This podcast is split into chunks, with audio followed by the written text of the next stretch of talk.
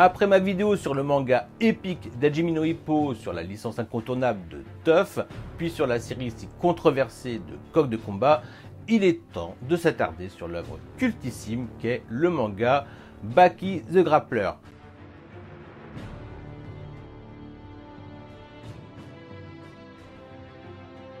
Baki Hanma est un ado dont l'âge n'est pas mentionné au début du manga, mais on peut supposer qu'il a 15 ans et non 13 ans comme beaucoup le répètent un peu bêtement. C'est lors d'un flashback à partir du tome 5 de la Perfect Edition qu'il est mentionné qu'il a 13 ans et qu'il voue sa vie à devenir chaque jour toujours plus fort grâce à ses facultés au combat qui sont somme toute exceptionnelles. Son patrimoine génétique hors du commun fait de lui le fils de l'homme le plus fort du monde. On nous le présente donc à 15 ans lors d'un grand tournoi de karaté où il se fera très vite remarquer, avant d'être invité à participer à un tournoi de l'ombre, une arène souterraine située sous le Tokyo Dome. Il continuera à faire la rencontre d'adversaires toujours plus forts avec qui il ne cessera d'évoluer, tout en sachant que le but ultime de Baki est de surpasser et vaincre son père, ce qui semble presque impossible car ce dernier ne cesse de progresser en même temps que lui. Yojiro Hanma, le père de Baki, est aussi appelé l'ogre. Cette appellation fait référence à sa force sans égale parmi les hommes et au visage de démon qui transparaît de ses muscles dorsaux. Son statut de l'homme le plus fort du monde n'est pas usurpé. D'ailleurs, au fil des différentes parties, il passera carrément à celui de l'être le plus fort au monde. Voilà, il a tout du méchant, il a tout du boss de fin, et pourtant, malgré ses attitudes de mal alpha, parfois plus que détestables, il n'est pas sans nous rappeler ce profil de super-héros de comics, un but de lui-même dont la puissance le rend intouchable tant à la critique qu'à l'éthique de l'homme. C'est un mercenaire qui à lui seul équivaut à la force militaire d'une nation. Il est redouté dans le monde entier. D'ailleurs, il sera considéré comme le but ultime à atteindre de nombreux combattants qui pour la plupart devront d'abord faire face à Baki. Gary euh, colonel de l'US Armée, il est le bras droit de Yujiro Hanma et peut-être son seul ami. Il rencontre ce dernier pendant la guerre du Vietnam alors que Yujiro n'a que 16 ans. Il est le lien entre l'ogre, et le chef d'état-major américain, rien que ça. Il est aussi une sorte de mentor pour Baki qu'il connaît depuis son enfance et à qui il aura fait traverser des épreuves afin de le pousser dans ses derniers retranchements. Il fait donc office de relais entre le père et le fils, racontant les exploits et les aventures de l'un à l'autre. Emi Ekizawa, mère de Baki, c'est une très belle femme. Son fils héritera de son grain de beauté près de la bouche. Elle est littéralement folle de Yujiro très fière de l'intérêt qu'il lui porte. Elle utilisera sa fortune afin de parfaire l'entraînement de Baki en investissement dans du matériel dernier cri alors qu'il est âgé de 13 ans. Elle fera tout pour combler les attentes de Yojiro envers son fils, bien que cette méthode se révélera finalement contre-productif autant pour le père que pour le fils. Dopo Orochi surnommé le tueur de tigres ou le mangeur d'hommes. Il est aussi reconnu au début de la série comme le plus grand karatéka vivant. Leader du Shinshin Senkai, un dojo japonais comprenant plus d'un million de disciples, il a par le passé déjà rencontré Yujiro, qui lui a fait les deux cicatrices qui lui recouvrent le visage. C'est un combattant que Baki respectera d'autant plus après sa seconde confrontation avec son père. Mitsunari Tokugawa, 13e chef de la lignée de Tokugawa de Mito. Il a une forte influence sur le milieu politique japonais. Il est aussi l'organisateur du tournoi de l'ombre et à l'origine du projet euh, de l'arène souterraine enfuie sous le Tokyo Dome. C'est un ami proche de Dopo Orochi, il connaît personnellement la majorité des combattants qui existent dans le monde underground. Il considérera Baki comme l'un de ses combattants favoris. Le singe démon monstrueux singe démon de la forêt, il affrontera Baki, alors âgé de 13 ans. Cette rencontre aura une importance capitale dans l'évolution de Baki en tant que combattant, mais aussi en tant qu'homme.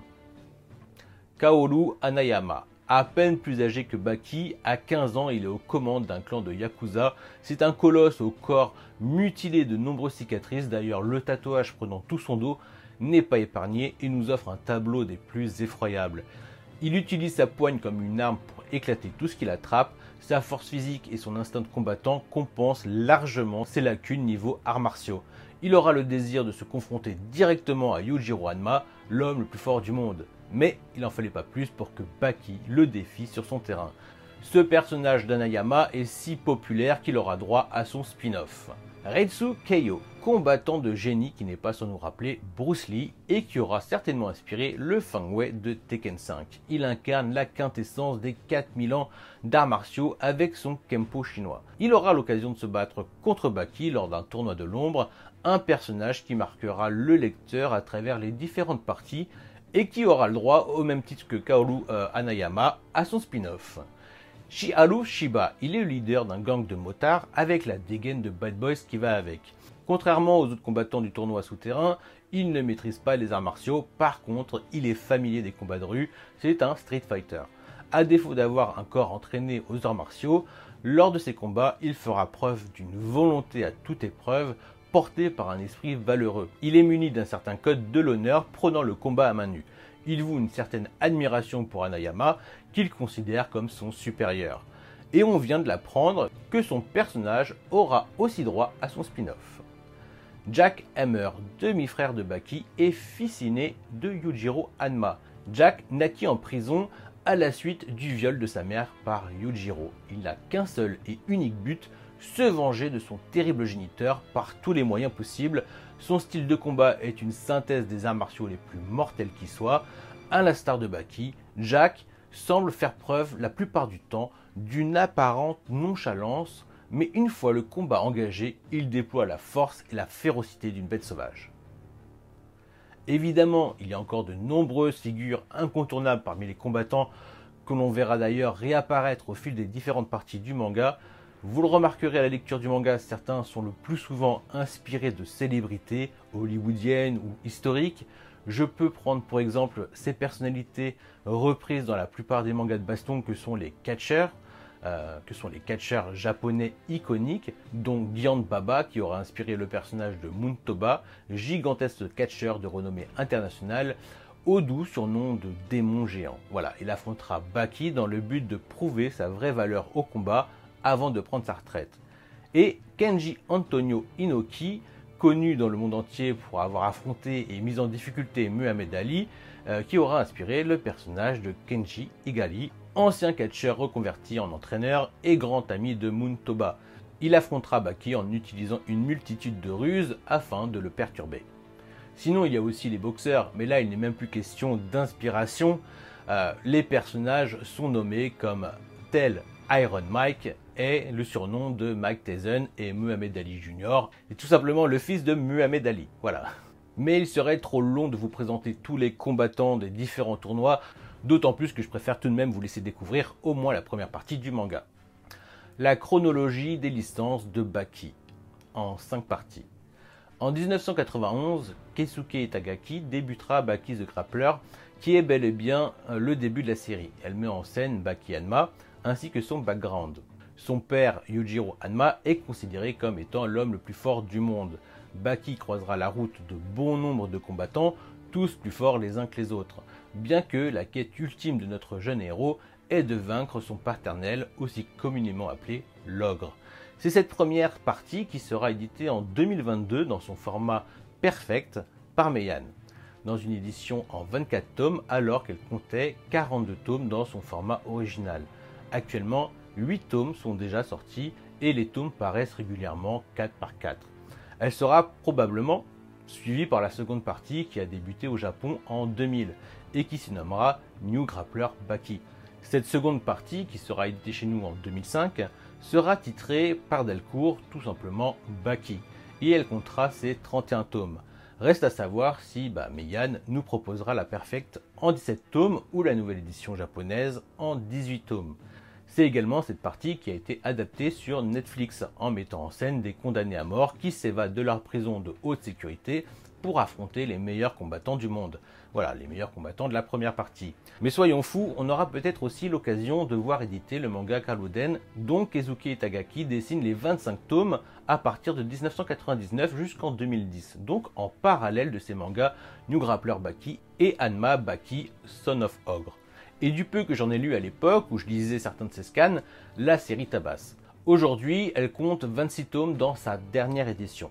On croise bien évidemment les doigts pour que les ventes de Baki soient suffisantes pour que la maison d'édition Meian trouve son intérêt à éditer cette série ainsi que les spin-offs Baki Gaiden avec Anayama et Retsu qui font partie des personnages les plus charismatiques de la licence ou du moins les plus populaires. La troisième partie débutera en 2005, la licence Anmabaki Son of Ogre. Actuellement est en partie disponible son animé sur Netflix, le manga compte à l'origine 37 tomes et dispose que depuis récemment d'une nouvelle édition en 21 tomes. On croise de nouveau les doigts pour que les ventes de Baki the Grappler encouragent Meian à investir dedans. Il me semble de mémoire que c'est dans cette partie que l'on fera la connaissance de Peckle. Voilà, un des personnages les plus emblématiques de la licence, un homme préhistorique de l'ère jurassique qui sera libéré des glaces et dont la puissance le rendra incontournable aux yeux des autres. Voilà, en tout cas aux yeux des autres combattants, mais même aux yeux de l'armée, de tout, de tout. Voilà.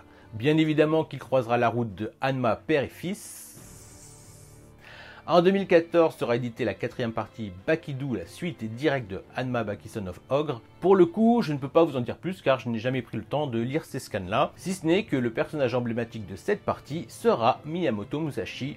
Voilà, la série est terminée et compte 22 tomes. Elle sera suivie en 2018 par la cinquième partie, Bakidou, on va dire Bakidou 2, qui est actuellement toujours en cours avec 15 tomes déjà parus.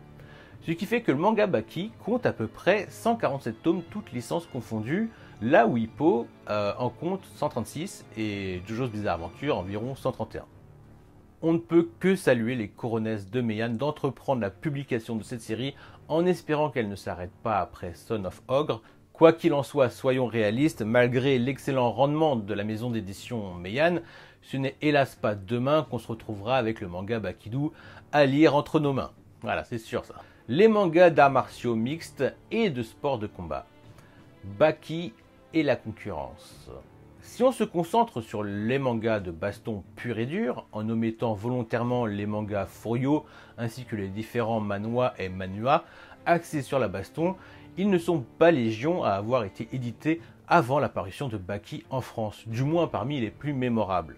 Je vous épargne donc la sortie en 1996 de The King of Fighters, édité chez Samurai, qui a été abandonné après un tome, alors que la série en comptait trois au Japon. Il faut dire que c'était quand même une bien belle bouse ce truc. Non, si on doit retenir un titre en 1996, c'est bien Noritaka, le roi de la baston, édité chez Glénat en 18 tomes. Le manga mettait en valeur la boxe taille face à d'autres disciplines dans une ambiance assez caricaturale des Furio. Euh, qu'incarnent très bien certains antagonistes. Une série axée euh, sur l'humour et le fanservice, mais pas moins super efficace en matière de combat, qui très vite vire en guerre officielle des sports de combat du lycée, avec notre gringalet de Noritaka comme détonateur.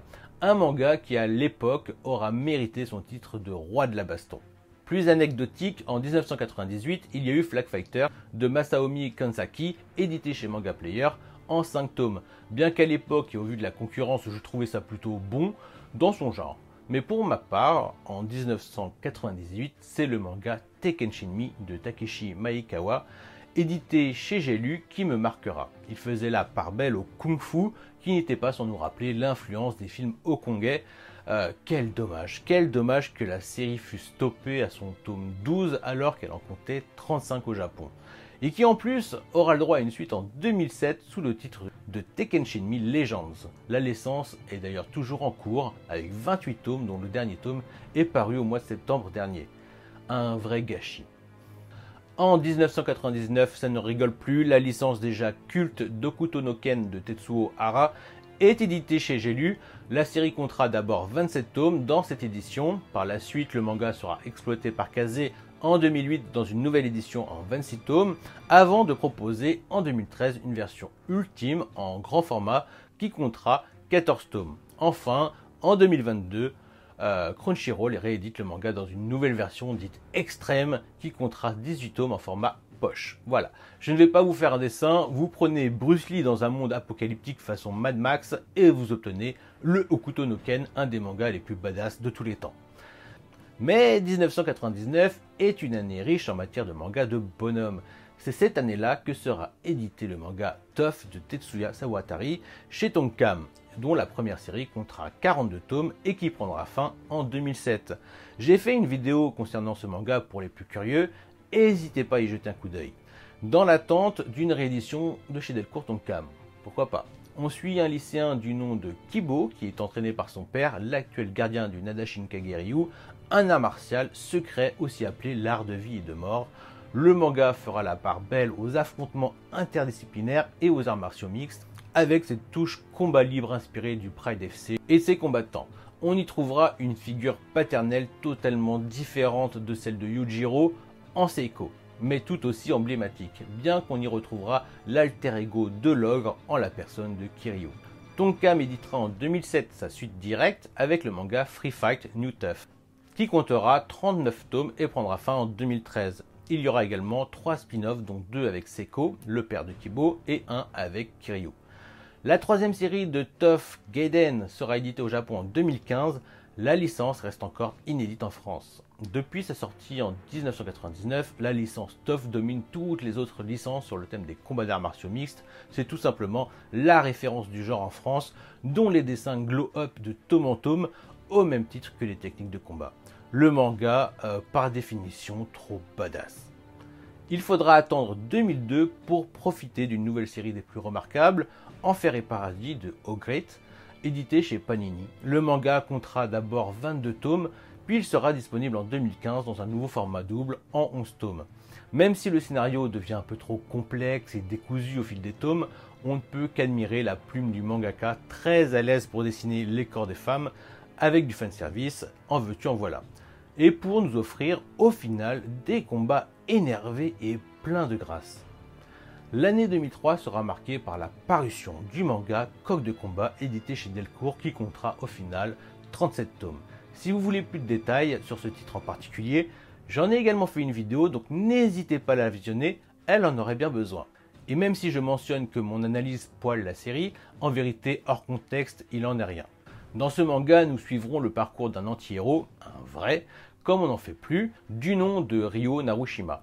Coupable d'un parricide de sa maison de correction, il s'initiera par le biais d'un condamné à la perpétuité au karaté Banryokai. Par la suite, on le verra évoluer dans un Tokyo underground où ses qualités de combattant feront de lui un homme de main. Mais c'est bien lors de ses combats officiels gagnés à l'aide de Kuba qu'il s'exprimera le mieux jusqu'à rejoindre le Tokyo Dome. Au-delà de sa critique sur la société et de ses combats spectacles, mis en abîme par les combats libres, ce manga est si singulier qu'il en est phénoménal.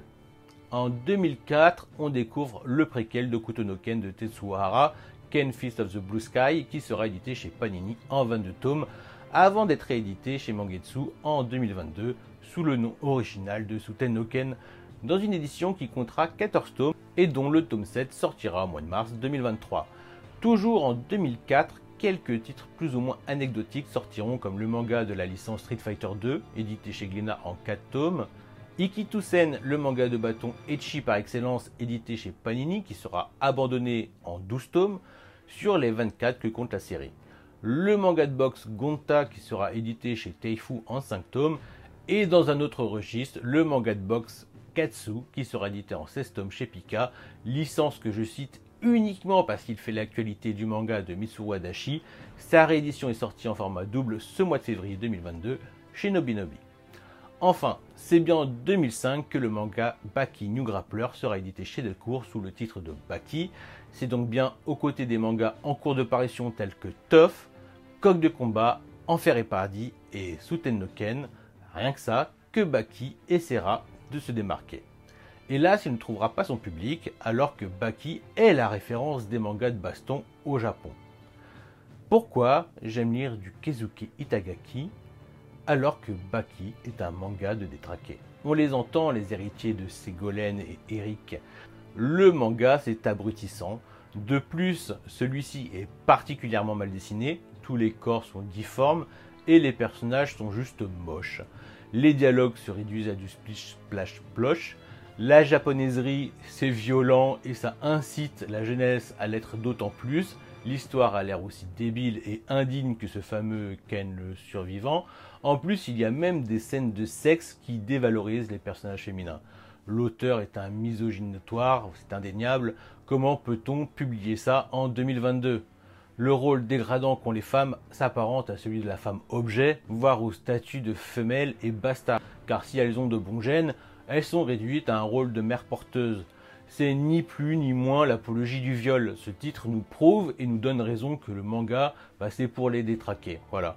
Alors que vous pourriez lire de vrais livres avec de la violence gratuite, du sang, de la torture et du viol commis par des psychopathes, voire mater des films ou des séries faisant l'apologie de la guerre, des crimes et des serial killers, plutôt que de regarder des images qui de surcroît sont dans le mauvais sens.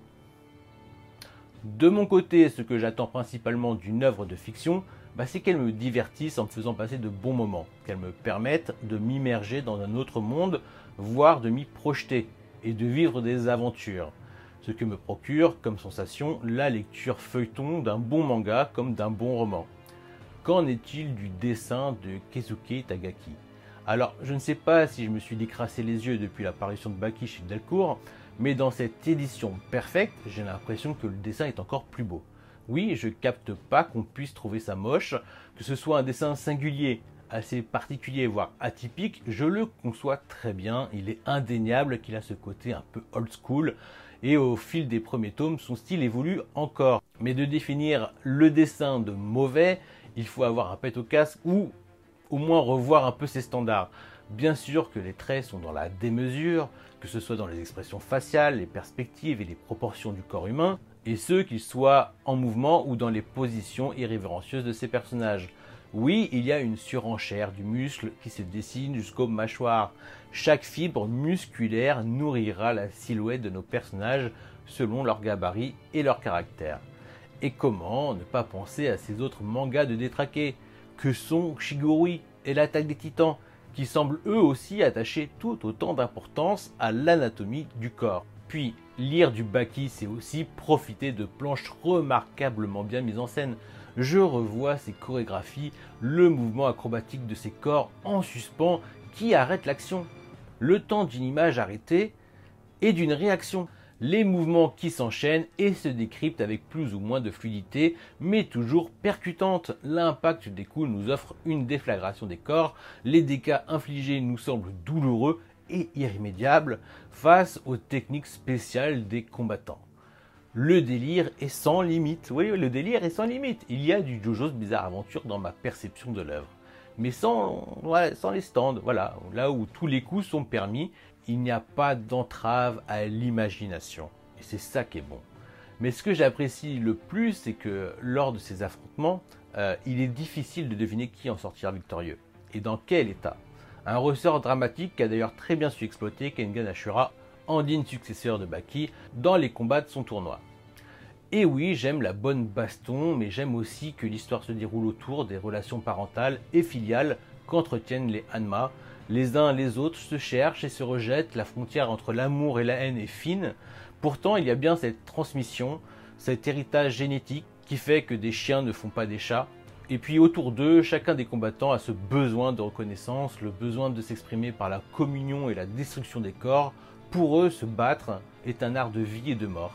Lire ce manga, c'est de la pornographie à l'état pur. Je prends mon pied sans jamais être vraiment rassasié, car sa lecture est addictive et qu'elle va toujours plus loin dans l'excès sans jamais vraiment me lasser. Voilà, cette licence a tout d'un chef-d'œuvre, d'autant plus qu'elle en aura inspiré d'autres. Une œuvre culte au Japon, un four en France. Une œuvre culte d'abord au Japon, c'est le parcours de la licence de Baki qui est quelque peu désolant en France malgré sa réputation auprès de ses aficionados.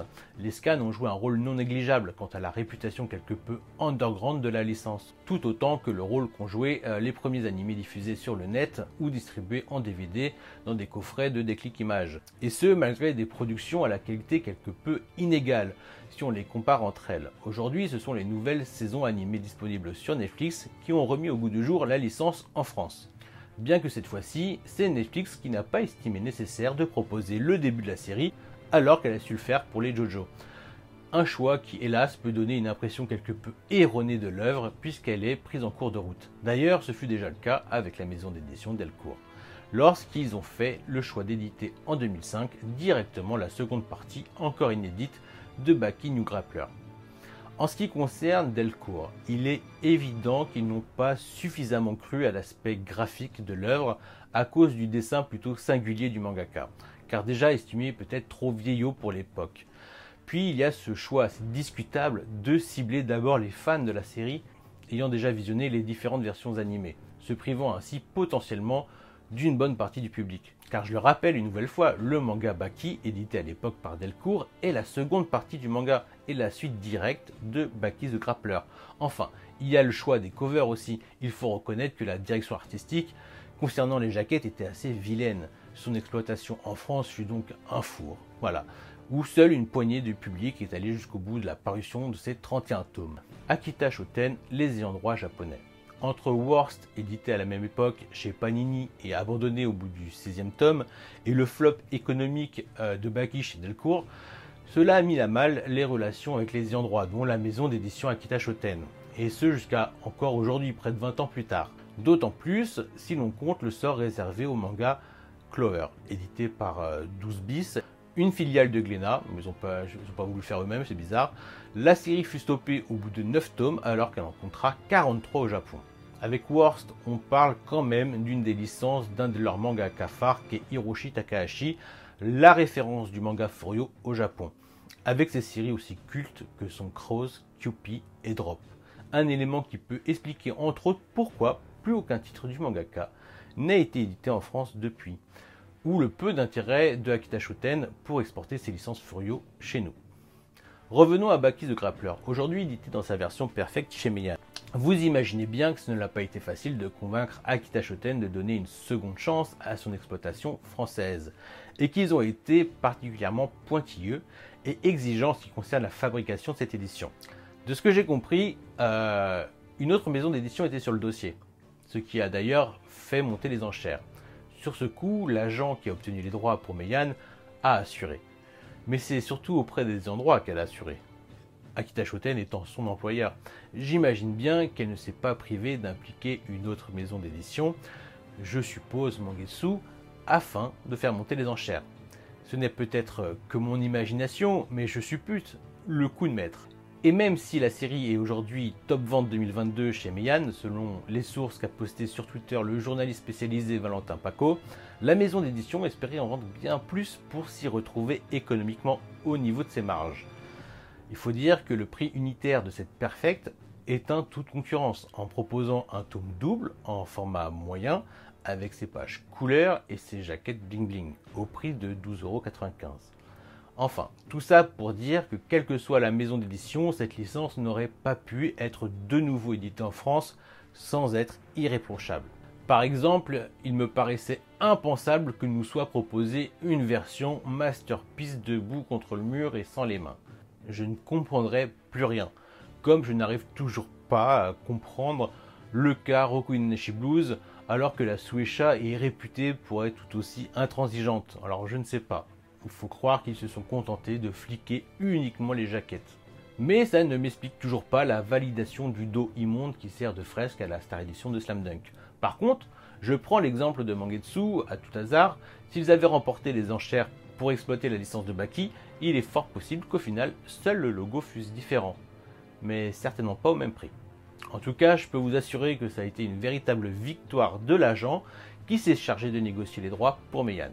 Ils ont mis le prix et certainement proposé un meilleur plan marketing, mais par la suite ce fut toujours plus compliqué avec les ayants droit, ne serait-ce que pour valider la possibilité de proposer l'abonnement avec son coffret et ses goodies. Comme je vous l'ai dit auparavant, Baki est une licence culte qui, à travers le temps qui passe, fait toujours l'actualité, que ce soit à travers la parution au Japon de son manga Bakidu et de ses spin-offs, mais aussi et surtout avec la diffusion de ses animés sur Netflix sans oublier l'incroyable exploitation de Baki Hanma dans le tout aussi célèbre jeu de combat et très attendu Tekken 8. Entre nous, c'est le jeu qui me pousserait à l'achat d'une PlayStation 5. Puis, il est indéniable que le public et consommateur de manga en France a évolué dans ses appréciations d'une œuvre. Les dessins qui sortent des standards génériques du shonen ne sont plus forcément définis comme moches ou provenant d'enfants de 5 ans. Il y a également un intérêt des lecteurs envers les classiques du genre et les licences dont la réputation est portée par la pop culture. ce qui est clairement le cas de Baki. De ce fait, et malgré son flop éditorial en France, on ne peut pas considérer la licence de Baki comme étant un titre de niche. Ce serait presque blasphématoire. Pourtant, en termes de marché, et au même titre qu'un manga avec un rayonnement similaire tel que Hippo, c'était bel et bien le statut qu'il avait chez nous, un manga de niche. Il aura fallu attendre que la maison d'édition Meian mise sur l'exploitation de la Perfect Edition du manga Baki the Grappler pour que nous ayons enfin le luxe de découvrir ce titre encore inédit en France dans sa version papier. Et force est de constater que la qualité est au rendez-vous au même titre que le plaisir de lecture de cette œuvre particulièrement jouissive. Merci d'avoir pris le temps de regarder cette vidéo, j'espère qu'elle vous aura plu et que si ce n'est pas déjà fait, qu'elle vous aidera à passer le cap. Pouvoir profiter d'une œuvre comme celle-ci, c'est quelque chose que beaucoup de nos voisins en Europe nous envient, peut-être même dans le monde. Je crois que vous n'avez pas idée de la chance qu'on a. Maintenant, c'est à nous de donner la force. Je vous dis à bientôt, prenez soin de vous et bah, faites-vous plaisir.